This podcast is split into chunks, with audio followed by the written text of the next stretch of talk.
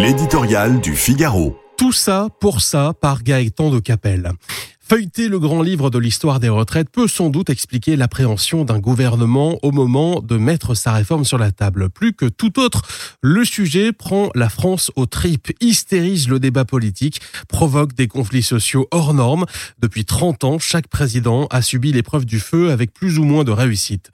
Après le brûlant épisode des Gilets jaunes sous le premier quinquennat d'Emmanuel Macron, on peut donc concevoir qu'Elisabeth Borne prenne mille précautions pour avancer ses pions, surtout en l'absence de majorité absolue à l'Assemblée, qui rend l'exercice plus périlleux encore. Pour autant, quel que soit l'enjeu de cette réforme et les circonstances politiques du moment, on peine à suivre la stratégie du gouvernement. Pourquoi?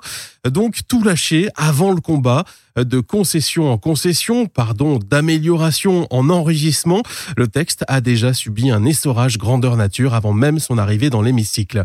Dans quel état en sortira-t-il une fois passé dans la marmite parlementaire? Ces accommodements apaiseront probablement les états d'âme de la troupe macroniste, en partie issue de la gauche.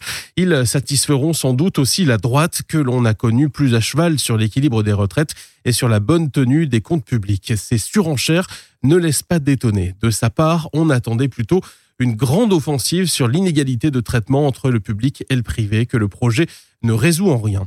Ou sur les régimes spéciaux, ces gouffres financiers que plus rien ne justifie, hormis leur capacité de nuisance euh, qui perdureront encore pendant des décennies. De tout cela, il n'a jamais été question. En revanche, le gouvernement s'est résolu à abandonner les 65 ans, puis à lâcher du lest sur tant de points que des 17 milliards d'euros d'économies escomptés, il n'en reste déjà qu'une dizaine, le tout pour un bénéfice politique nul. La réforme demeure toujours aussi impopulaire, voilà qui devrait nourrir sa réflexion pour la suite du débat.